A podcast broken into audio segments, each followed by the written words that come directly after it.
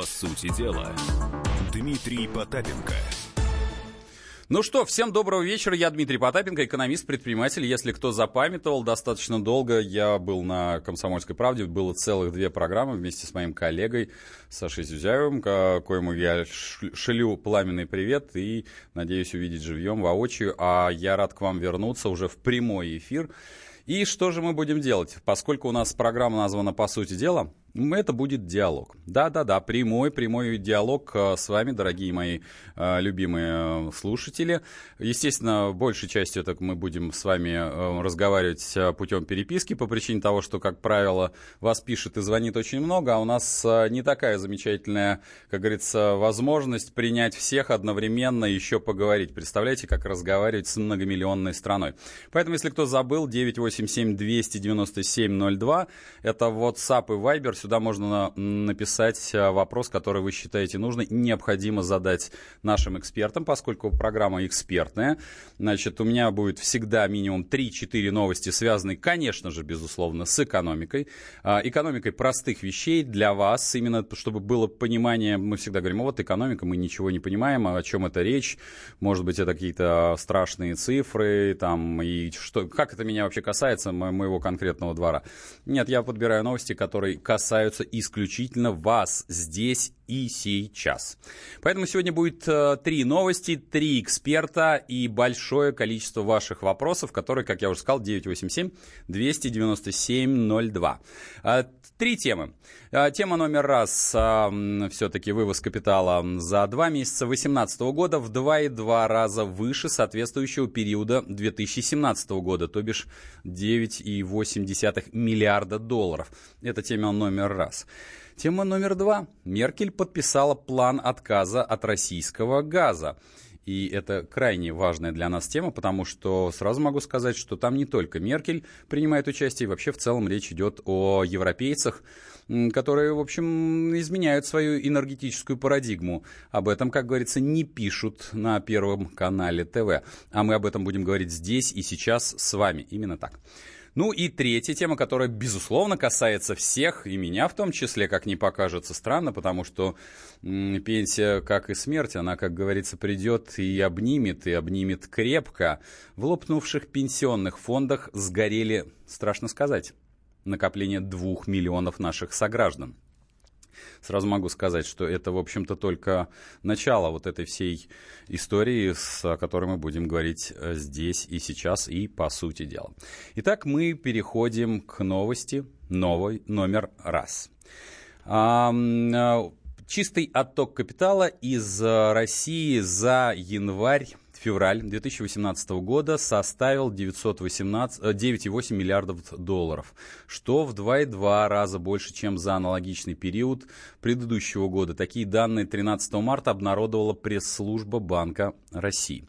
А, напомню, что чистый капитал, а, отток капитала за 2017 год по оценке Банка России составил 31,3 миллиарда, что оказалось в 1,6 раз больше, чем годом ранее. При этом в базовом сценарии Банка России на минувший год заложены в него ценой на нефть 53 барреля, прогнозировался отток капитала на уровне 29 миллиардов рублей. А, согласитесь, что вот э, такой галопирующий отток э, капитала, он не, не сильно всех нас радует. Безусловно, каждый раз а, поднимается тема, ну вот это же проклятые барыги-шпекулянты повывозили деньги. Ну вот давайте все-таки э, обратимся к специалисту, экономисту, а, коллеге моему Сергею Александровичу Хистанову. Сергей, приветствую Добрый вечер, это Дмитрий Потапенко. Здравствуйте. Ну вот э, напомню, новость это про чистый отток капитала, который в 2,2 раза больше, чем за аналогичный период предыдущего года. Ну, у меня простой такой э, людской вопрос. Может быть, взять и запретить, закрыть счета, э, чтобы чемоданы больше не вывозили и все осталось у нас? Сергей, вы же знаете, я люблю эту историю. Чемоданы остановили и все. Теоретически это возможно, но э, если, не дай бог, до этого дойдет, скорее всего, всем станет только хуже. А что это вдруг-то? Мы же, мы же деньги уж себя оставим под подушкой-то. А, вот, как ни странно, лучше от этого не будет. Во-первых, нужно разобраться, что такое отток капитала. Вот, э, под этим термином скрывается много достаточно разных операций, только небольшая часть из которых является оттоком в том понимании, ну, как считает широкая публика. Угу. Во-первых, э, если вы за рубли покупаете валюту, то с точки зрения отражения этих операций, в статистике в том числе Центрального банка, у вас тоже происходит отток капитала. Поэтому там, даже если там бабушка 200 долларов купила, да, угу. там, отложить решила там, то, соответственно, это тоже отток капитала. Во-вторых, это погашение зарубежных кредитов. У нас ни для кого не секрет, что многие наши компании, и не, только большие, но и средние, особенно в старые добрые времена, обожали занимать на Западе, ставки там меньше, ну и, соответственно, а, погашение ими кредитов отражается тоже как отток капитала. Понятно, что это обязательное действие, хотим не хотим, делать нужно. Вот. И э, на этом фоне вот идея что-то запретить, к чему она приведет? Да, Она давайте приведет... расскажем, потому что вы, вы же знаете, мне бы понедельники взять да запретить, я бы позапрещал бы. Понедельник запретить можно, но от этого все дни в субботу и воскресенье не превратятся. Ах, а у меня было столько дебютных идей. К сожалению, да. Э, поэтому это, естественно, приведет к коллапсу экспортно-импортных операций.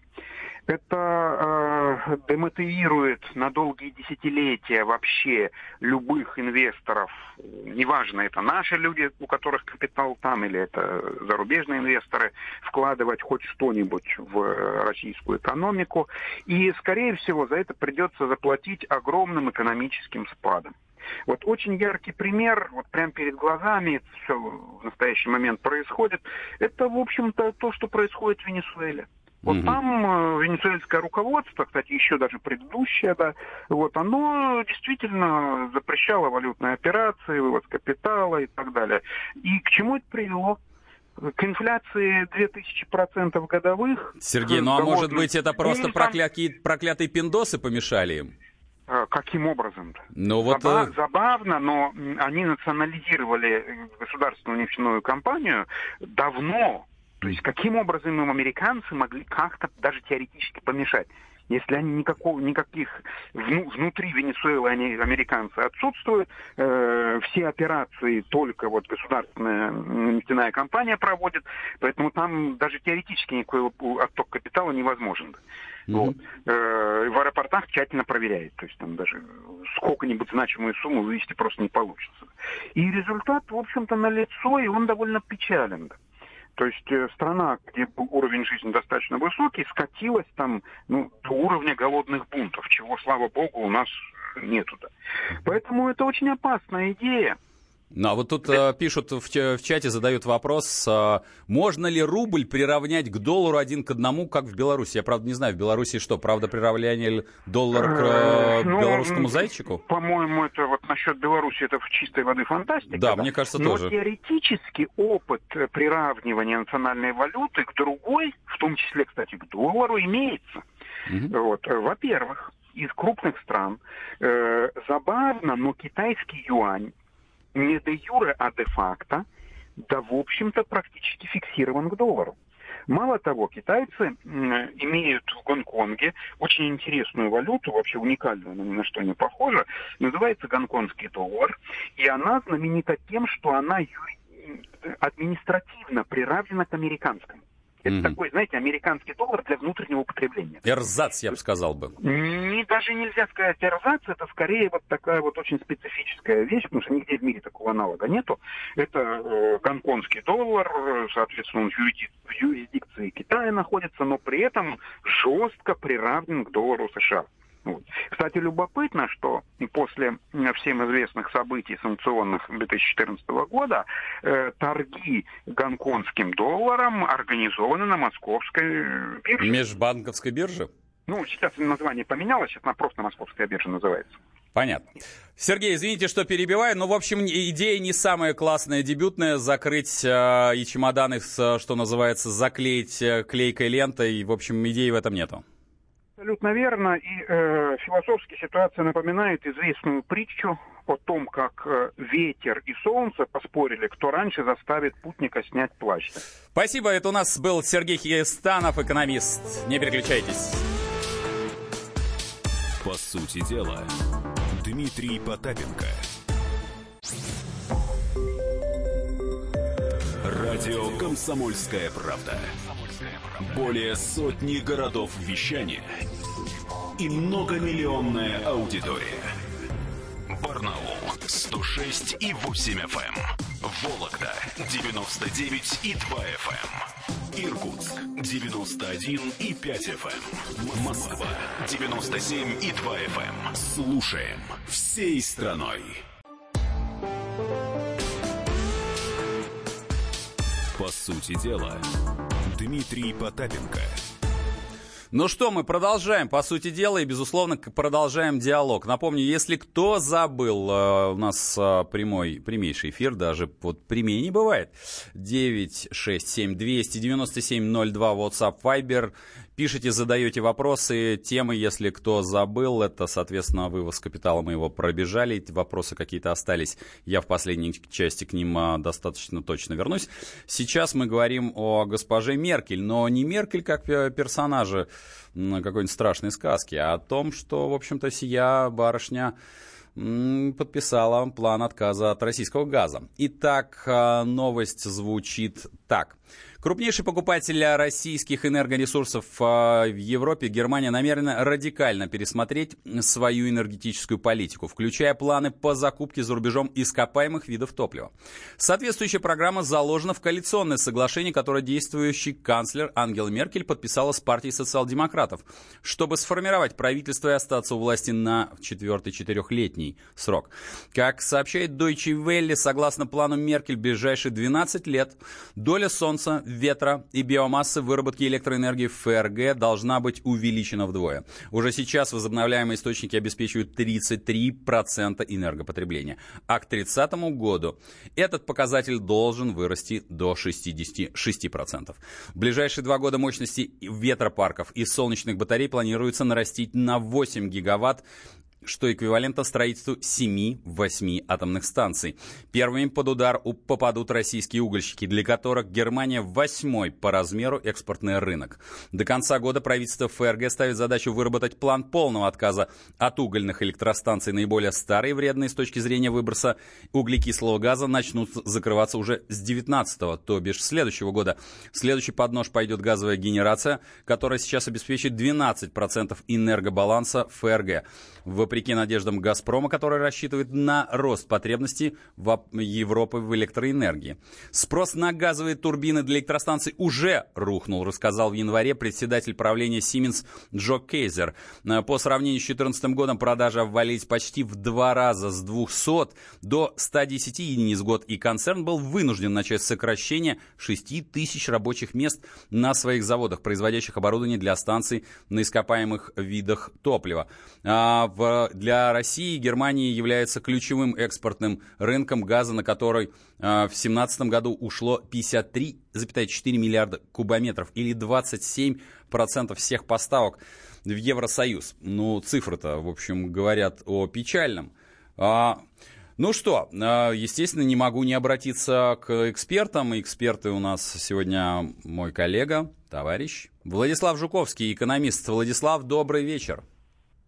Да, Дмитрий, приветствую, рад слышать вас. Да, я вас тоже рад слышать. Ну вот цифры какие-то не очень печальные. Эти, эти, э, они что, буржуины решили нам тут устроить э, Кузькину мать? Э, газовую, газовую войну они развязывают? Может, мы им там ответим каким-нибудь Искандером там или Армату зашлем?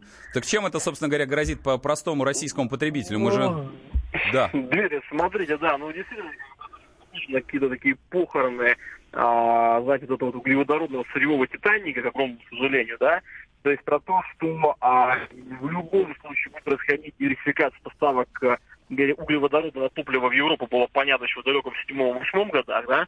А, понятно, что будет происходить трансформация энергетического рынка и переход от трубопроводного газа к поставкам по споту, соответственно, да, по коротким контрактам, плюс покупка СПГ.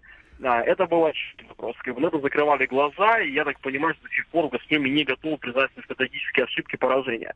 Поэтому то, что в последние годы шел ускоренный, шел ускоренный пересмотр долгосрочных контрактов на поставку газа в Европу, потому про них, как правило, не говорили, потому что это не сильно патриотично, и говорил о том, что мы сказать, прогибаемся перед буржуинами, да, и давали степной газ там то Прибалтике, то Польше, то там, соответственно, странам а, Восточной и Южной Европы, да.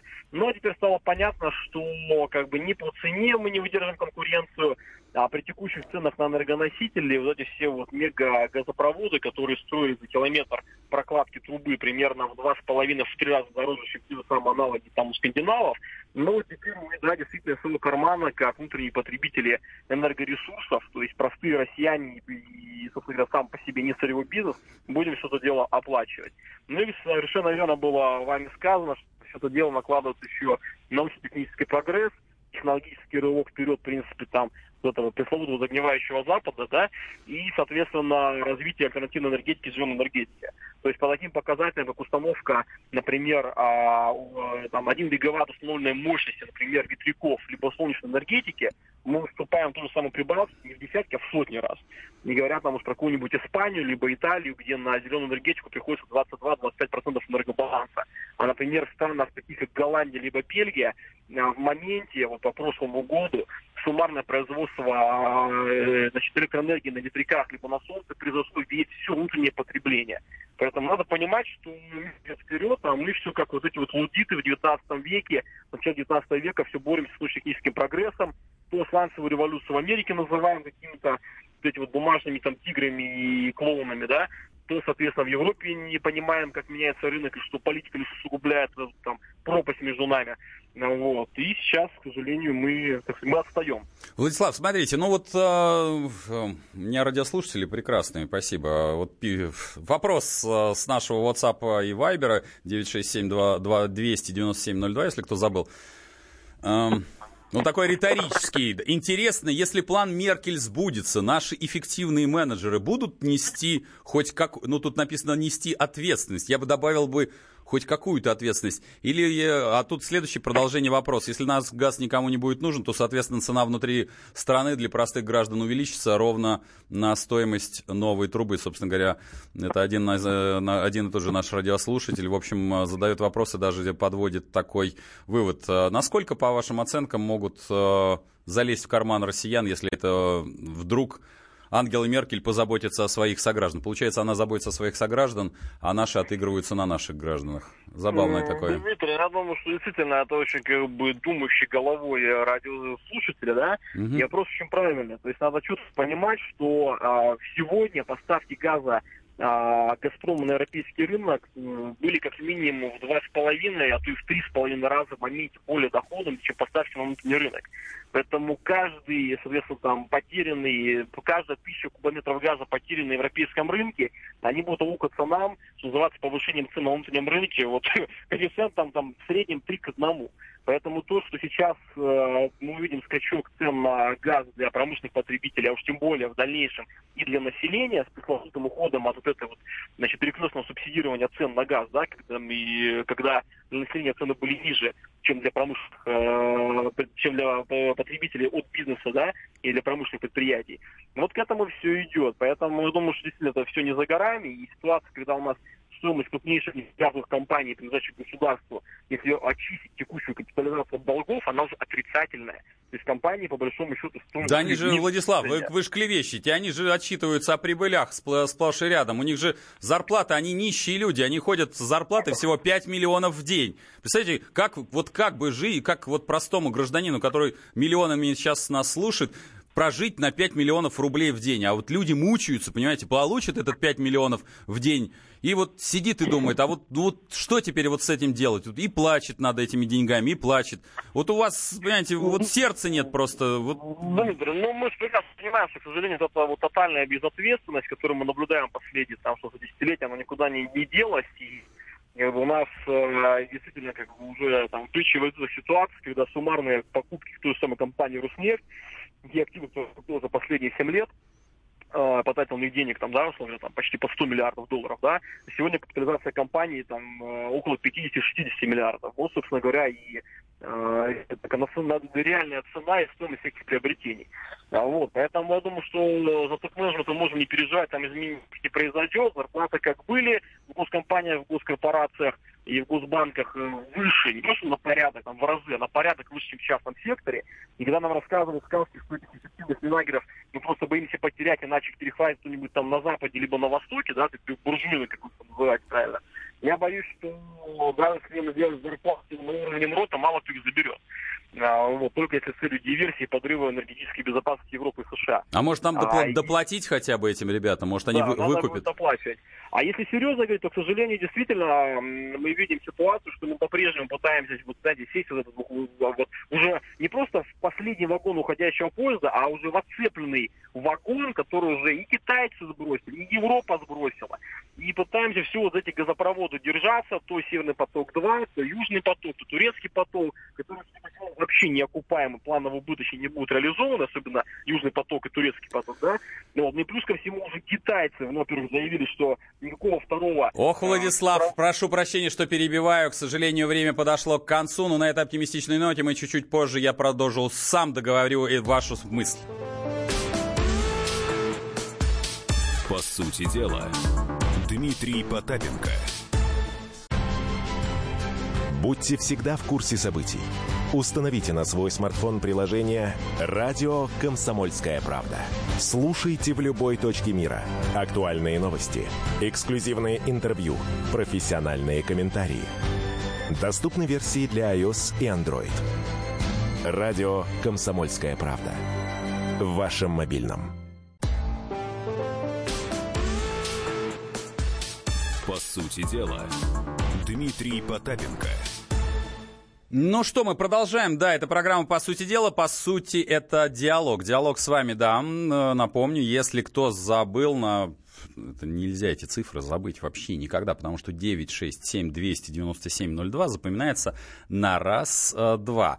И, в общем, после этого можно написать свой вопрос как к эксперту, так к теме. Ну и в конце концов мы с вами, если кто забыл, будем встречаться каждую пятницу. Нет, не, не то, что каждую пятницу что-то надо сделать, а, потому что пьянство убой, как говорится. А каждую пятницу с 7 до 8 мы будем обсуждать экономику. Экономику, касающуюся именно вас здесь и сейчас. Я буду подбирать новости именно вас здесь и сейчас. Итак, э, новость номер третья. А, Вайбер сказал? Да, сказал. Даже как же я могу забыть? Это я так сам с собой и машу себе же рукой он такой у меня замечательный, это у меня одноглазый парень э, в Ютьюбе. Итак, в лопнувших пенсионных фондах сгорели накопления 2 миллионов россиян. Больше 30 негосударственных пенсионных фондов, активно привлекавших накопление населения, находятся в стадии ликвидации. У пяти из них выявлены признаки преднамеренного банкротства. Такие данные приводят в годовом отчете агентства по страхованию вкладов.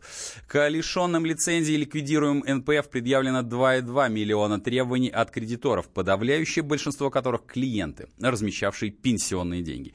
В общей сложности 34 лопнувших фонда остались должны 96 миллиардов рублей. Из них 84 миллиарда необходимо погасить за счет пенсионных накоплений, а 11 миллиардов из пенсионных резервов. Согласно отчетности, суммарные активы, попавших под ликвидацию НПФ, составляют 112,6 миллиардов рублей. Однако большая их часть низкого качества говорится в материале материалах АСВ. В результате истребовать деньги с фондов в досудебном порядке оказалось невозможно. Можно констатировать, что нынешняя модель негосударственного пенсионного обеспечения оказалась несостоятельной и нуждается в радикальном реформировании. Так говорит один из аналитиков э, БКФ Максим Асачий. А пенсионные накопления населения достаются неизвестно кому с вполне понятным результатом. Ударом по пенсионным фондам стал банковский кризис с крахом и национализацией трех из пяти крупнейших частных банков, которые активно росли, в том числе и на пенсионных деньгах, используя их для схем по раздуванию капитала. Пока эти процессы незаметны для публики, но скоро они могут проявиться как в нарастающем дефиците пенсионной системы, так и в росте инфляции. А, что я могу сказать? Напомню, если кто это забыл, то повторюсь. На сегодняшний день, вот у меня лично, как человека, еще не достигшего пенсионного возраста, из кармана уже последние 4 года изымают э, денежные накопления. И эти деньги уходят как бы действующим пенсионерам. Правда, я сильно сомневаюсь, что действующие пенсионеры от моих копеек э, испытывают какую-то радость, потому что, ну, вот с зарплатой в 5 миллионов а, в день мне немножко не повезло. Я просто родился, к сожалению, не в той семье. Я буду э, уже подработать над этим будет невозможно, потому что, как известно, родителей не выбирают. Так вот, последние 4 года у всех э, достаточно половозрелых граждан изымают деньги, пускают на обеспечение действующих пенсионеров. Но а, вы думаете, что они от этого лучше стали жить? Самое главное не в этом. Самое главное в том, что когда я выйду на пенсию. Ну, вернее, я собирался, конечно, на пенсию, и пока не столкнулся, наверное, с... Не поселился здесь э, в 48 лет назад, родившись у моей мамы, вот, в общем-то, да, в обычном московском роддоме. Ну, так уж получилось тоже, родину тоже не выбирают. Так вот, собственно говоря, как вам кажется, дорогие мои хорошие, как вы будете обеспечиваться пенсия моя? Вот э, этот вопрос я задаю себе здесь и сейчас. И, кстати, у меня подключается еще один мой коллега, Михаил Геннадьевич Делякин, директор Института проблем глобализации, ну и, безусловно, экономист. Михаил, добрый вечер. Добрый. Ну, э, Миш, э, уж прости, вот тут мы решили про пенсию а, поговорить. Она, она у нас с тобой, в общем-то, не за горами. Так вот, в пенсионных фондах с, с, сгорели накопления двух миллионов россиян.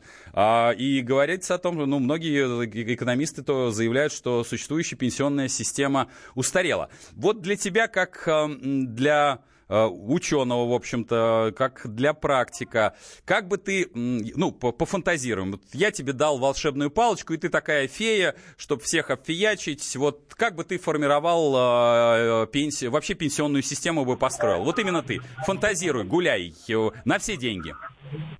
А, значит, я построил бы ее самым экономным и самым эффективным способом. Это распределительная система, которая была, в частности, в Советском Союзе, но и в некоторых других странах тоже. Mm-hmm. Когда есть пенсия, которая гарантируется человеку в зависимости от его там, доходов, стажа и всего остального, при этом а эта пенсия, даже самая-самая минимальная, она не ниже прожиточного минимума. А если человек работал нормально, то он получает нормальную пенсию. А, и сверх этого, пожалуйста, можете копить себе на старость сами сколько хотите. Хотите в пенсионных фондах, хотите в банках, хотите э, на акционерном рынке. Это ваше, на фондовом рынке это ваше личное собственное дело. Но есть принципиальная вещь, что та система накопительная, которая у нас сейчас введена, она работает хорошо, как показала практика, только на растущем фондовом рынке. Если фондовый рынок болтается как цветок в проруби, то, к сожалению, она менее эффективна. Михаил Геннадьевич, и... надо сказать, э, цветок в проруби, позвольте, я у вас украду эту цитату, потому что как я никогда не знал... Народная мудрость, это не у меня. А, это, это, цветком называется в проруби. Ну хорошо, окей, проехали, Нет, поехали ну, дальше. По, значит, по радио это называется цветком. А окей. А кому как... А дальше мы с вами при личной беседе это обсудим. Да, продолжайте, прошу вас прощения. Да. Вот, э, то есть это самая рациональная, самая простая, самая дешевая для общества пенсионная система. Когда нам говорят, что в конце XIX века на, одно, на 15 работающих приходился один пенсионер, а сейчас уже пропорция другая, тактично умалчивают, что в конце 12 века, 19 века, когда пенсионная система появилась, были совсем другие производительные силы. И сейчас, как один мужик, если нормально использовать э, сегодняшние технологии, нормально все организовывать, он, как в сказке, не только трех пенсионеров может прокормить, но еще и трех детей, и на парочку генералов еще денег останется. Ох, вот с генералами, по-моему, у нас производительность э, выше всех. Я вот даже не знаю, существует... Ну, у нас, как у Салтыкова, щедрена. Один мужик кормит трех генералов. Да, по-моему, десятерых. Ну ладно, окей, едем дальше. Да. Ну, собственно, все. И необходим, конечно, контроль за, за пенсионным фондом, а не так, как сейчас, угу. когда этот контроль практически отсутствует. Но это уже детали это уже детали. Я, если Самое не изменяет главное... память, вы меня поправьте. Э, по-моему, у нас есть премьер, вы, может, его знаете, Дмитрий Анатольевич Медведев, вы вряд ли его знаете, но он утверждал, что дыра в пенсионном фонде что-то в 1 триллион рублей, и вот как-то это было несколько лет назад. Э, я как-то, честно говоря, так улыбнулся. А дыра в пенсионном фонде, действительно, там есть дефицит, который пополняется угу. с федерального бюджета, сейчас он уже больше. А, даже больше. Но причина дыры заключается в том, что, во-первых, отсутствует контроль за административными расходами самого пенсионного фонда, а самое главное, у нас э, регрессивная шкала обложения доходов физлиц. Чем у вас, чем вы меньше зарабатываете, тем больше с вас требует государство. И когда в результате этого этот идиотская, эта идиотская система выкидывает вас в тень, а у нас в тени занято порядка 30 миллионов человек, mm по официальным оценкам, вот, то вы, естественно, перестаете платить подоходный налог, и вы перестаете платить и а, обязательные социальные взносы, в том числе в пенсионный фонд. Просто потому, что это нерационально. Если вы те деньги, которые платите в пенсионный фонд, тупо положите в Сбербанк, даже на валютный депозит по совсем низкий процент, то все равно это будет выгоднее, чем э, то, что вы получите из пенсионного фонда. Хоть государственного, хоть частного. Да. В результате люди, э, уходя в тень и видя экономическую бессмысленность оплаты обязательных пенсионных фондов, э, обязательных пенсионных взносов, они, естественно, как бы создают огромную все нарастающую дыру в пенсионном фонде. А... Потому что когда людей выкидывают в тень, они, естественно, не платят. Ну да. А, так а может быть, эти люди, которых, как вы говорите, выкидывают в тень, может быть, они такие вот негодяи? Может быть, они уходят и не хотят, например... Э, вот вы знаете, я знаю, вот я очень сильно переживаю за тех людей, у которых зарплата в 5 лямов э, в день. Я переживаю за людей, которые вынуждены, понимаете, там я Летать понимаю. на, на, Обложение... на частных самолетах э, собак возить. Вы знаете, да, вот... собачки, собачки, которых получают инфаркт, могут получить Конечно. инфаркт, если они окажутся с простыми обитателями обычного вот, бизнес-класса. Вот, Поэтому да. для них нужно нанимать отдельный бизнес. -бюджет. Вот видите, вы разделяете все-таки мое, мое переживание Я за... разделяю, конечно. Я очень боюсь за, за этих людей, вот, слава потому Богу, что, что вообще в нормальной стране такие люди сидят в тюрьмах по моим ощущениям. Да. И я думаю, что наша страна со временем станет нормальной, и я заранее уже тревожусь за их самочувствие, за их светлое будущее и так далее. Но, угу. но налого, налогообложение а, обязательных доходов, извиняюсь, доходов граждан Российской Федерации устроено так. Фонд оплаты труда ваш, если вы обычный человек, вы должны отдать 39%.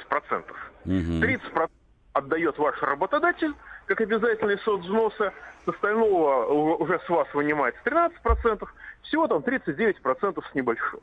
В том числе, если ваши доходы ниже прожиточного минимума.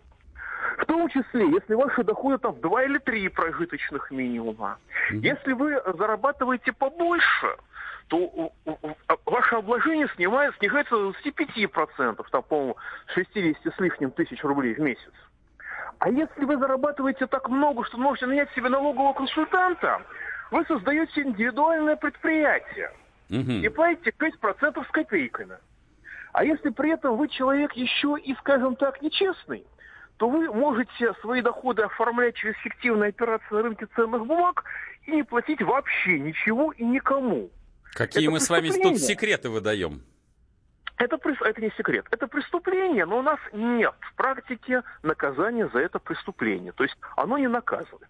Таким образом, если вы бедны или принадлежите к низшей части среднего класса, с вашего фонда оплаты труда снимают 39%.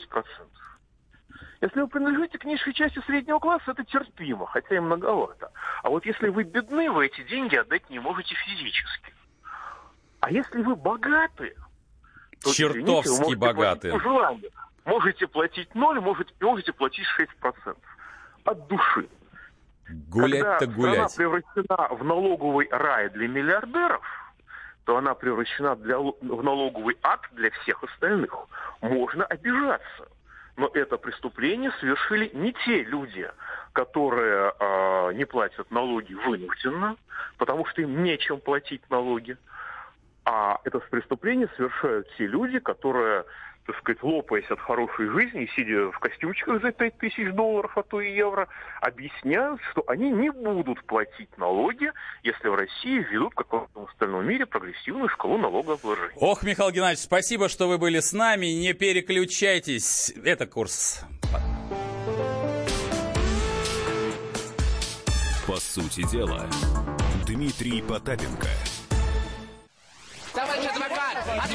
Спокойно, спокойно. Народного адвоката Леонида Альшанского хватит на всех.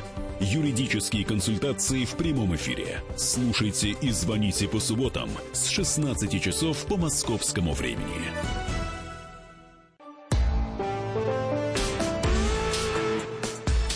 По сути дела, Дмитрий Потапенко – ну что, мы продолжаем, безусловно, по сути дела, говорим с вами, и это диалог, прямой диалог, поскольку у нас есть не только э, средства коммуникации, не только YouTube, которому я машу ручкой, я надеюсь, вы тоже ставите хотя бы, по крайней мере, банки напротив э, поскольку трехлитровая банка, заряженная программой по сути дела, практически сразу превращается в майнинговую ферму по генерации биткоина. Имейте это в виду. Поэтому зарубите себе на носу. Итак, 967-297-02.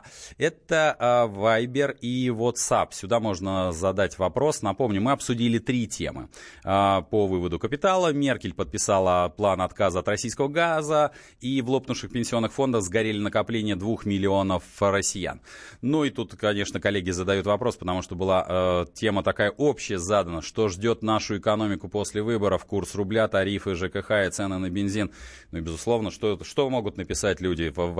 У нас же свободная демократическая пресса. Нам написали, почему тему сменили? Перед выборами запретили. Да, безусловно, как вы видели, ко мне заходят периодически в студию люди и даже фактически сразу заклеивают рот. Но это не так. Значит, э, тему просто я сейчас ее вам разовью. Что же мы будем думать о после того, как мы на должность Владимира Владимировича Путина выберем Владимира Владимировича Путина. А, значит, давайте поговорим о курсе рубля, тарифах ЖКХ и ценах на бензин, раз уж вам это интересно. Ну, начнем с базы. Значит, э, напомню, через Государственную Думу был протащен закон, благодаря которому нашим нищим, сирым и убогим согражданам Ротенбергам, Ковальчукам нужно вернуть, э, сделать налоговые вычеты за 14, 15, 16 и 17 год. Понимаете, такого даже ни в одном римском праве не существовало, что закон имел бы обратную силу. А тут из бюджета, а он у нас не очень большой. Понимаете, вот вы когда смотрите, э, когда вот, э, э, там, не знаю, про Остапа Бендера, вот, вот сидят серые убоги, вот что едят, что Бог послал. Сироты, они, они же сироты. Понимаете, вот бюджет небольшой, а вернуть все эти налоги за эти годы, ну, бюджет не, не тянет, не тянет. Поэтому, а зачем им другая валюта, кроме той самой зеленой? Поэтому пока не вернут, с курсом будет все хорошо мы с вами, да, напомню, должны скинуться и вернуть за эти годы. А, поэтому с курсом будет все хорошо, курс останется незыблемым, по крайней мере, ну так, он будет туда-сюда колебаться, будут небольшие провалы, связанные с налоговыми выплатами, но особо за это не беспокойтесь, по крайней мере, пока не пройдет э, мундиаль, да, кстати, чтобы, если знали, звукорежиссер не запикивает это слово, потому что мундиаль это, это, это событие, это не, это не, не, никакого отношения к абсентной лексики не имеет. Но вот мы проведем с вами э, по мундиалю вот, в каждом городе, и будет нам счастье. Поэтому вот э, до этого момента курс будет держаться достаточно стабильно, туда-сюда, может быть, подплывать, и из наших карманов вынимать деньги не будут. А вот после вот этого события, ну, потому что уже э, закончив э, по мундиалев немножко, то можно уже, в конце концов, и с курсом как-то поиграться. По тарифам ЖКХ, ну, что я могу сказать, дорогие мои хорошие? Значит, я смотрю свои платежечки периодически, я думаю, что вы тоже их помните, но за последние 18 лет, да, да где-то даже за 20 лет, и, в общем, платежка моя выросла в 22 раза. Ну, вы, кстати, можете вот 967 200 9702 поделиться вот э, с 99-го, ну, давайте хотя бы с 98-го, если у кого есть платежечка, во сколько у вас выросла а, платежка в, за вашу квартиру? Просто так чисто любопытно, потому что я вот, платежки храню, у меня 22 раза, даже, даже 23. 3. Ну, так вот э, подросло. Цены на бензин. Ну, кстати, с ценами на бензин вы тоже зря клевещете. У нас с ценами на бензин борются регулярно, стабильно. Я каждые практически три года стараются обуздать э, этих проклятых монополистов. Правда, кто их создал, этих проклятых монополистов, когда монополия под названием государство пытается образумить монополию под названием нефтегазовой компании, а, я начинаю чувствовать себя в легкой степени шизофрении. Не знаю, как у вас, но потому что когда это все равно, что ты левая рука говорит с правой рукой, хотя нет, вообще это, наверное, да, это к психиатрам. Боюсь, что к психиатрии я слабо имею отношение, что руки друг с другом не говорят, но в целом это такой вот приблизительно разговор одного, это шизофазия, да, разделение, когда один говорит, слушай, не бери ты, не бери ты с людей эти деньги, ну как, сколько, посмотри, сколько стоит бензин. Я ведь помню, совсем недавно говорили, что ну надо поднять цены на бензин, бензин, и народ там начнет как-то образумиваться, там, до 50 рублей. Я думаю, что до 50 рублей-то тут осталось-то вот, два плевка, и все будет хорошо. Поэтому с ценами на бензин пока все будет хорошо, хорошо, поэтому не волнуйтесь. А, на, люди задают, да, 967-297-02, а, ну вот а, есть Рома из Воронежа говорит, а, да, вот да, робкая надежда пишет. К сожалению, не знаю, кто написал. Может быть, когда мы обсуждали по поводу перехода Меркель, это, это просто вот неприятная женщина. Видимо, она, она хочет просто нас унизить э, и хочет отказаться от нашего гада. Газа, простите, не нашего гада, а газа. Это оговорочка по Фрейду. Ну ладно, бывает такое.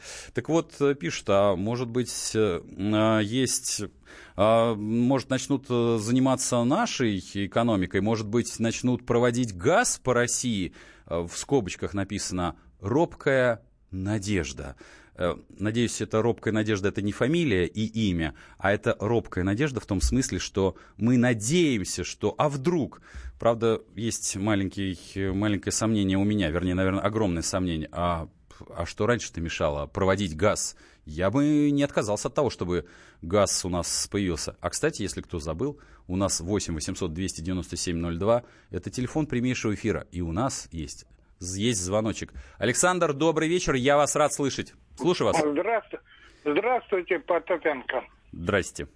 Это, я вам скажу, самая наглая власть. Да? Я раньше при советской власти за квартиру платил трехкомнатную 8-10 рублей. Так. Сейчас я плачу пенсионер, у меня два с половиной года стажу. Угу. То есть, э, ну, по 25-65 лет. Александр, я простите, вот... извините, как ваше имя отчество? Я все-таки чувствую... А, а, Александр Васильевич. Александр Васильевич, вот если за 20 лет, насколько выросла ваша платежка? Скажите мне. Ой, ну, раз 25, наверное. 25. Сколько вы сейчас платите? Сейчас я плачу в общей сложности 7 тысяч. А сколько у вас, извините, пенсия? Ну, это 14. А, извините, в каком городе вы живете? Красноярске. И если мне не изменяет память, поскольку в Красноярске я достаточно часто бываю, у вас а, цены на продукты процентов на 15, как минимум 20 дороже, чем в центральной России.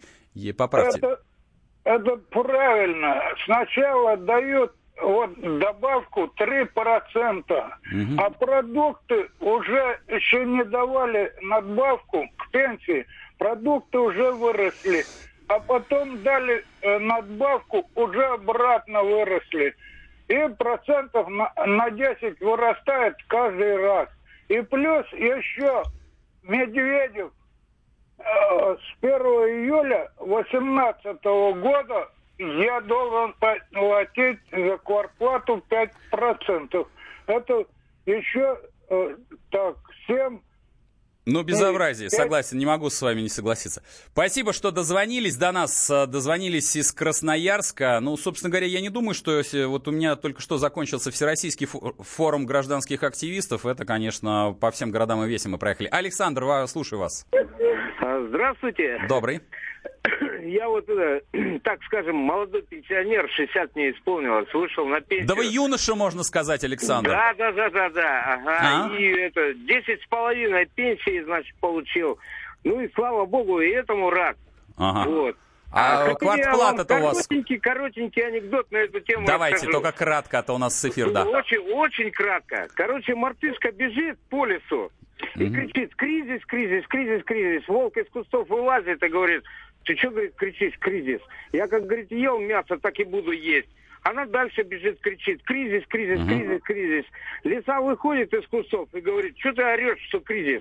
Я как ходила в шубе, так и буду ходить в шубе.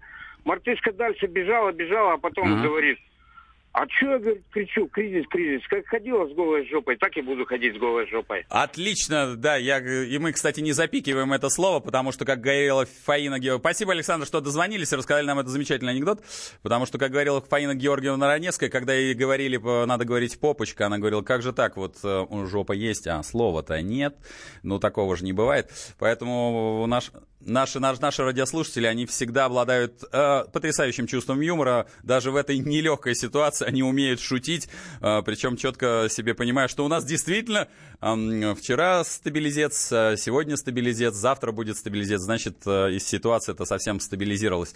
А вот тут пишут, а разве мы не можем кого-то выкинуть из власти нанять новых? И если новый будет воровать, выкидывайте новых нанимать.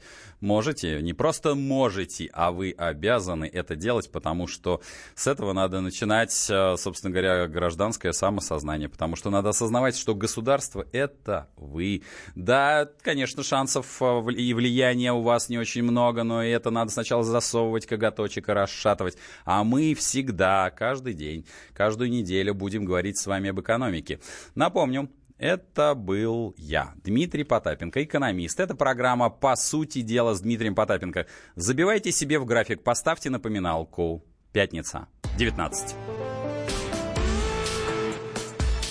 По сути дела, Дмитрий Потапенко. Здравствуйте, друзья! Это новая программа на радио «Комсомольская правда», которая называется «Подзарядка». С вами Вероника Борисенкова. И Сергей Краснов. Подзарядка – это заряд самой необходимой информации для того, чтобы начать новый день вместе с нами. Мы работаем по будням с 7 до 11 по московскому времени. На подзарядку становись.